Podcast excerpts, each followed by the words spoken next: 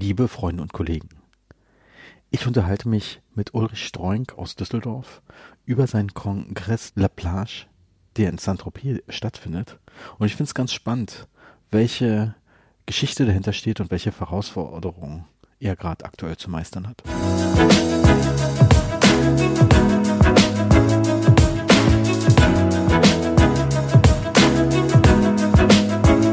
Herzlich willkommen zum heutigen Podcast. Ich bin online verbunden mit Düsseldorf. Herzlich willkommen, Ulrich. Hallihallo.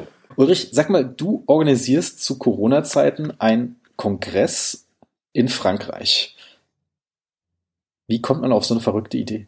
Ja, so verrückt ist das gar nicht, weil Geschichte hat ja eine Historie. Ich habe ja nicht in Corona-Zeiten überlegt, ich mache jetzt was ganz Besonderes und alle sollen mal gucken, sondern es war ja so, dass diese Geschichte schon von langer Hand vorbereitet war und dass sich dieser Kongress, der ja Plage heißt und in Saint-Tropez stattfinden soll, sich ergeben hat aus unserem Winterkongress. Und durch diese Absagen, die sich da jetzt gegeben haben, habe ich gedacht, okay, wenn wir im Februar nicht in St. Anton tagen können, dann wäre das doch eine nette Idee, das nach hinten verlagert zu einem anderen Zeitpunkt stattfinden zu lassen und nicht komplett ausfallen zu lassen. Eigentlich war das so ein bisschen Pragmatismus, weil ich ehrlich gesagt nicht damit gerechnet hatte, dass das so lange dauern würde. Hast du eine Verbindung mit Frankreich oder findest du einfach bloß die Region cool? Nö, ich finde das da großartig. Vor allem ist es da im Mai schon so, dass man sagen kann, da fängt der Sommer an. Es ist noch nicht so heiß, es ist noch nicht so voll, es ist noch nicht so teuer. Ich selbst bin da extrem häufig gewesen, schon seit Studentenzeiten, wo ich da auf irgendwelchen Surfbrettern rumgeturnt bin, ist das einfach ein Landstrich, den ich ganz großartig finde. Und das Problem ist natürlich, dass es da in der Hochsaison bumsvoll ist und du weder Hotellerie bekommen kannst, noch die Preise noch moderat finde. Und das ist jetzt eigentlich so in der Vor- und Frühsaison noch alles sehr erträglich und es ist einfach eine wunderschöne Ecke, so empfinde ich das zumindest. Wie hat das begonnen, dass du überhaupt so eine Kongresse organisierst? Ja, irgendwie hat sich das ergeben. Ich hatte das eigentlich ehrlich gesagt nicht vor. Ich habe für Überweiserpraxen Veranstaltungen gemacht. Ich bin als Chirurg natürlich mit vielen Zahnärzten im Dialog und habe das Glück, dass die mir netterweise immer ihre Patienten schicken, aber ich kann nie Danke sagen. Und ich kann auch nie was zurückgeben, weil so Kickback-Geschichten in Deutschland ja irgendwie, nee, das geht nicht. Also macht man das auf die kollegiale Art und dann habe ich angefangen, Veranstaltungen zu machen mit ja, erst chirurgischen Ausrichtungen und dann eigentlich viel mehr anderen Sachen, weil der überweisende Zahnarzt von mir gar keine Chirurgie hören wollte. Der schickt seine Leute hierher und dann kriegt er seinen Patienten zurück, sagt Danke und die Messe ist gelesen. Und so haben wir dann irgendwann angefangen, Überweiserveranstaltungen zu machen und dann hatten wir plötzlich einen Raum dazu und dann waren das plötzlich nicht mehr Gruppen von fünf, sondern wir waren 25 und ja, Hölzchen, Stöckchen, wie sich sowas eben ergibt. Was sind die Themen von diesem Kongress dieses Jahr? Da geht es in erster Linie um Chirurgie. Ja, das ist ja auch das, was wir am besten können. Und es war auch bei dem Kongress in St. Anton so, dass ich anfangs nur Chirurgie da reingestellt habe, weil ich auch nicht den Eindruck vermitteln möchte, ich tue da etwas, was ich, was ich nicht kann. Also das ist ja mein Kerngebiet. Wenn ich jetzt anfange, da Referenten über Prothetik und Kieferorthopädie reden zu lassen, könnte vielleicht ein falscher Eindruck entstehen, dass ich da in ein Segment hineingehe, das ich selbst gar nicht bedienen kann. Allerdings muss man auch sagen, dass diese chirurgischen Themen natürlich auch endlich sind. Das wird ja nicht jeden Tag das Rad neu erfunden. Und da die Leute zu langweilen mit immer wiederkehrenden chirurgischen Themen ist auch doof. Noch ein Wort zu dem Winterkongress. Es hat sich auch so ergeben, dass ich das ursprünglich, wie gesagt, nicht auf dem Schirm hatte. Ich habe immer in St. Anton bei dem Kongress von meinem ehemaligen Chef Lentroth mitgemacht. Weiß ich noch, das war immer sehr originell. Ich kriegte dann für eine Woche Kongresstätigkeit, kriegten wir frei und eine großartige Honorierung von 500, nee, 400 Mark seinerzeit. Und der Alte kam dann immer um die Kurve und sagte, Herr Stroh, ich habe eine gute Nachricht und eine schlechte Nachricht. Die gute Nachricht, Sie fahren natürlich wieder mit. Die schlechte, Sie haben drei Vorträge. Dass ich vom Diaschieber da so langsam hineingeraten bin in so ein, ja, ein bisschen dieses Vortragswesen auch mit zu begleiten. Und so hat sich das ergeben, dass ich da überhaupt auf Kongressen mal was erzählt habe und mir auch zugetraut habe von einer Gruppe von mehr als meiner Familie mal das Wort zu erheben. Und dann ist es eine Frage der Übung, oder? Aber wählst du die Referenten dann auch aus oder ist das so ein Teamprozess bei euch? Nö, das ist ein Teamprozess. Ich bin ja nur einer von fünf hier. Wir setzen uns zusammen und überlegen, was interessiert die Leute, die da kommen wollen. Und dementsprechend gucken wir nach Referenten und durch diese vielen Jahre, die wir da jetzt tätig sind, auch in diesem Kongressgeschäft, hat man natürlich ein Netzwerk, das gut ist. Und da kann man auch gucken, wer passt zu einem. Da geht es vor allem nach Sympathie, natürlich auch nach qualitativem Anspruch, aber das muss auch von der Chemie stimmen. Und deshalb sind diese Kongresse immer so ein bisschen familiärer als dieses, nicht falsch verstehen, aber diese universitären Treffen, wo es wirklich dann nur um beinharte Materie geht. Brauchst du eher Leute aus der freien Praxis raus oder eher Leute von der Uni? Nee, ich, das ist eine Mischung. Ich denke, die Leute aus der Uni, die wir haben, haben absoluten Praxisbezug. Guck dir Leute wie Freddy Kaufmann an, wo kommen die her? Aus der Uni. Ja, mhm. Irgendwann gehen die Leute, die was können und praktisch oder pragmatisch ausgerichtet sind, doch in die eigene Praxis. Und nur wenige, die wirklich gut sind, bleiben in der Uni. Sorry, wenn ich das so sage, aber mhm. das ist einfach eine andere Liga von Leuten, ohne das jetzt ja nicht, nicht falsch verstehen. Jeder macht, was er kann. Aber mir sind eigentlich die lieber, die die Sachen beim Wort nehmen und das auch machen können und nicht theoretisch etwas in die Hand nehmen. Und das ist ja eher universitär, das ist der Anspruch. Wir sind nicht Forschung, sondern wir sind die, die es machen müssen, wenn es um die Wurst geht. Und da geht es um praktische Tipps und nicht um theoretische Ansätze. Ich gucke gerade mal das Programm durch für den 13.05. Das ist ja schon Donnerstag, beginnt da schon 14.45. Hat sich mhm. tatsächlich bewährt, Donnerstag Mittag schon zu Beginn quasi? Also die Leute machen dann Donnerstag und Freitag frei. Ja, der Trick diesmal ist, und das war eigentlich gar nicht so geplant, sondern es kam erst durch die Terminverschiebung, dass da Christi Himmelfahrt drin ist. Das ist natürlich ah, okay. ein, ein ganz großer Wurf, because of die Leute haben frei. Und das ist ein langes Wochenende, das man möglicherweise dann sinnvoll einsetzt. Also das ist so einer der Beweggründe. Wir haben aber auch gemerkt, dass Donnerstag bis Sonntag sehr viel leichter zu handhaben ist, gerade mit Praxen, die schließen müssen, die einen Stab an Leuten haben, die ja dann auch frei haben, als eine ganze Woche zu bespaßen und bespielen. Was wir da in St. Anton machen, ist die Wochentherapie, hätte ich beinahe gesagt. Und das ist echt ein Wort. Die Leute müssen eine Woche lang ihren Laden zumachen und das ist für einen Unternehmer, der so ein bisschen betriebswirtschaftlich ausgerichtet ist mit Mitarbeitern, viel schwieriger zu handhaben als ein langes Wochenende, wo dann auch noch ein Feiertag drin ist. Was ist so dein Highlight von diesem Programm? Was meinst du, wird auf jeden Fall ein Knaller von den Referenten? Oder worauf freust du dich persönlich am meisten? Ah, das sage ich jetzt mal ganz ehrlich. Ich freue mich auf den Ort, ich freue mich auf diese Terrasse, ich freue mich auf das Miteinander. Ehrlich, das ist ganz großes Kino. Und dass wir dabei noch Chirurgie machen können, finde ich sensationell. Die Leute haben wir so ausgesucht, dass wir der Auffassung sind, das passt. Das sind alles praktisch denkende Leutchen, die da sitzen und stehen. Das Frank Meyer aus Tübingen ist ein hemdsärmeliger, netter, gewiefter Typ, der ganz viel kann. Dem musst du zugucken, dann weißt du, wie es geht. Und deshalb machen wir das auch alles mit Hands-on-Kursen, die den Leuten dann quasi das beibringen oder das zeigen sollen, was sie im Vortrag hören. Und genau das ist ja das, was die Leute wollen. Die wollen ja was mit nach Hause nehmen, was sie vielleicht eine Woche drauf schon einsetzen können.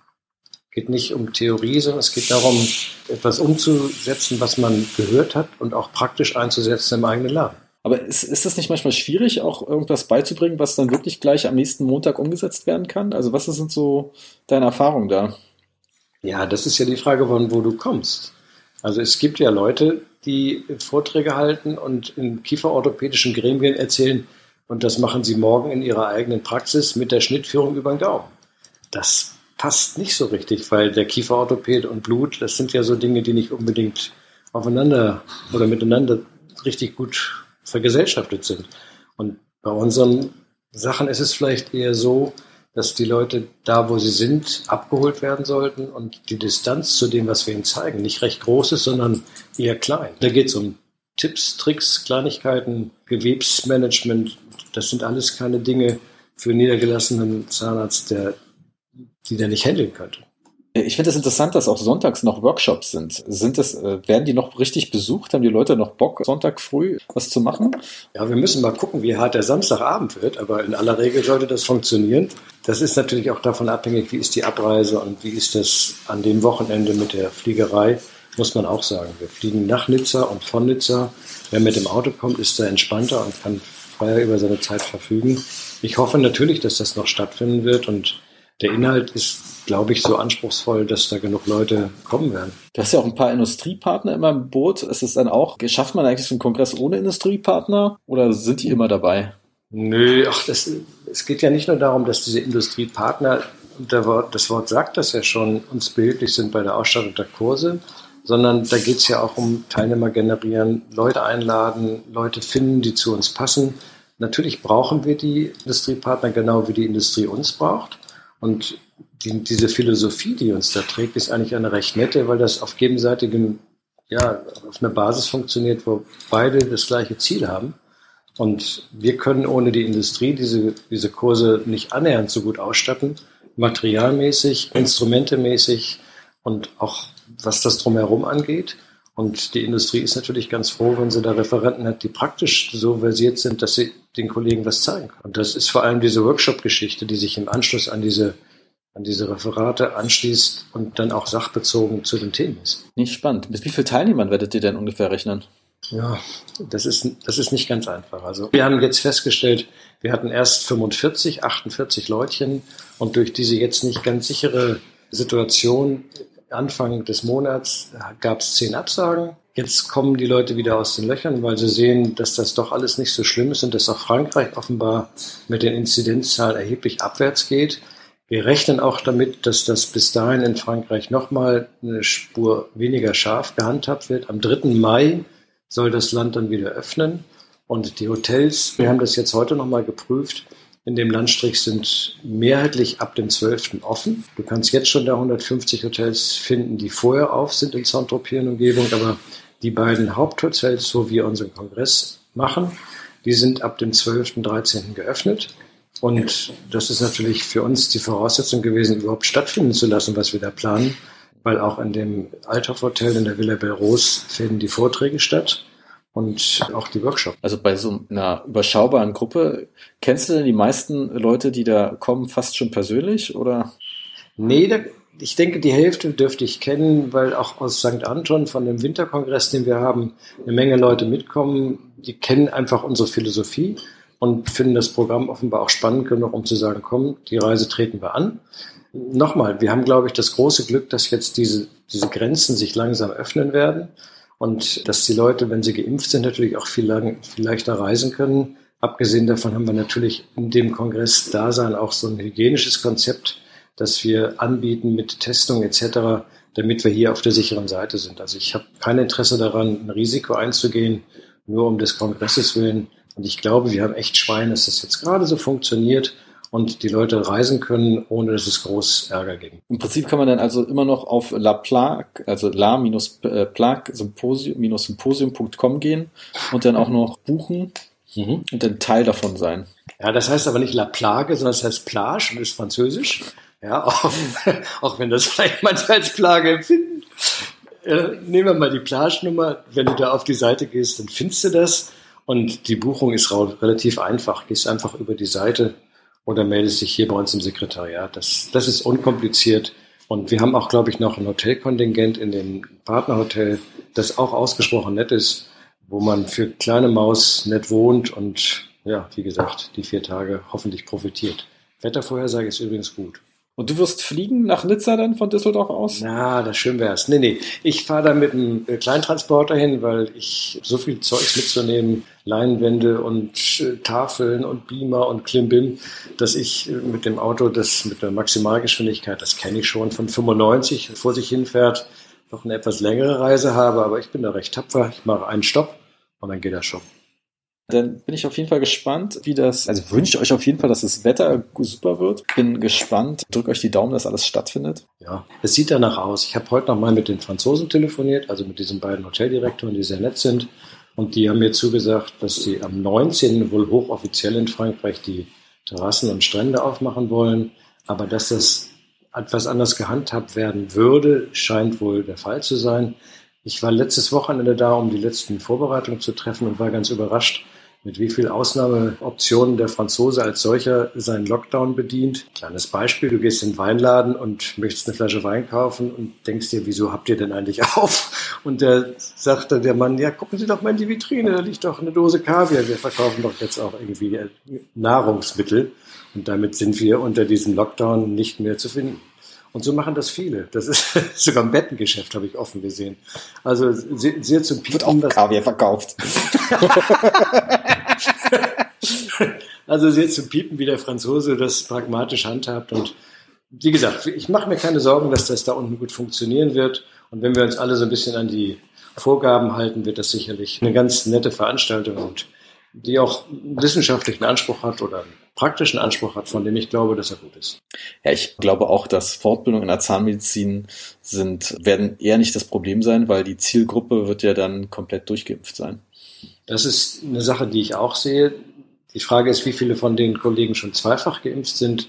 Wenn das zur Bedingung gemacht worden wäre, weiß ich nicht. Aber ja, mit einem Hygienekonzept und einer Impfung weiß ich nicht so richtig, was uns daran hindert, das zu machen. Wie gesagt, nochmal, ich glaube, dass bis dahin die Zahlen auch in Frankreich deutlich nach unten gegangen sind. Und vielleicht haben wir dann ja auch schon die Möglichkeit, darüber zu reden, dass es kein Hochinzidenz- oder sonstiges Gebiet ist, so wie jetzt Tschechien heute rausgenommen wurde. Es ist ja auch denkbar, dass in zehn Tagen Frankreich da schon nicht mehr drunter fällt. Und dann wäre es ja noch entspannter und absagen kann man ja noch. Dann wünsche ich dir viel Erfolg, Ulrich. Vielen Dank. Schause, vielen Dank ciao. fürs Gespräch. Bis zum nächsten Mal. Ja. Ciao, ciao. Tschüss.